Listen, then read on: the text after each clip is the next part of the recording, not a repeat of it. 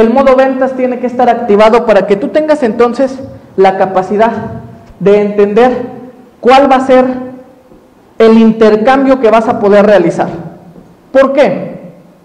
Porque cuando hablamos nosotros ya de las ventas como tal, ya entendimos que es un sexto sentido, ya entendimos que no es un accesorio que me quito y que me pongo, que guardo en un cajón, que no es de temporada, que es algo 24/7, 52 semanas, 12 meses.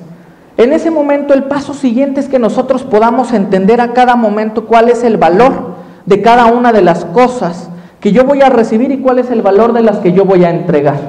¿Por qué? Porque en muchas ocasiones nosotros nos podemos estar equivocando desde la forma en la que establecemos las relaciones y la forma en la que entablamos las ventas, por darle un valor superior o inferior a una cosa. ¿Cuántos aquí tienen hijos?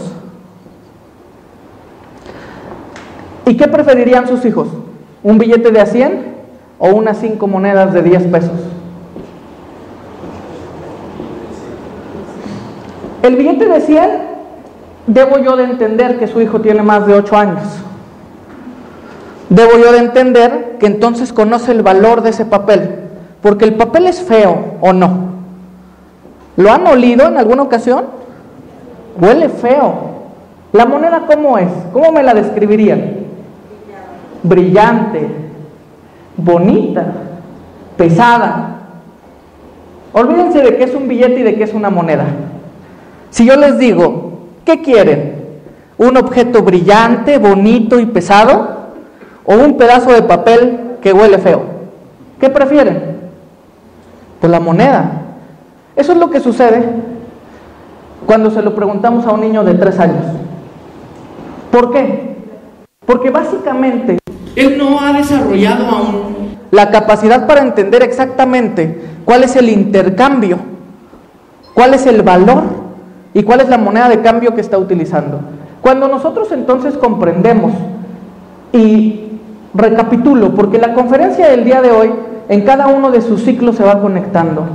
Cuando nosotros entendemos a través de un modo ventas y a través de estar desde el primer instante al pendiente y recogiendo la información de un sujeto, cuando nosotros entendemos qué tan grande es su necesidad, qué tanto me necesita, qué tanto quiere mi producto, qué tan fácil puede o no pagar, entonces entendemos el valor que puede tener mi objeto. Porque mi objeto, producto o, o servicio, si bien tiene un valor aterrizado, neutro, un mínimo y un máximo, las ventas nos deben de dar a cualquier persona que esté dentro del ámbito la capacidad de llevarlo siempre al punto más alto, de siempre tratar de venderlo más caro.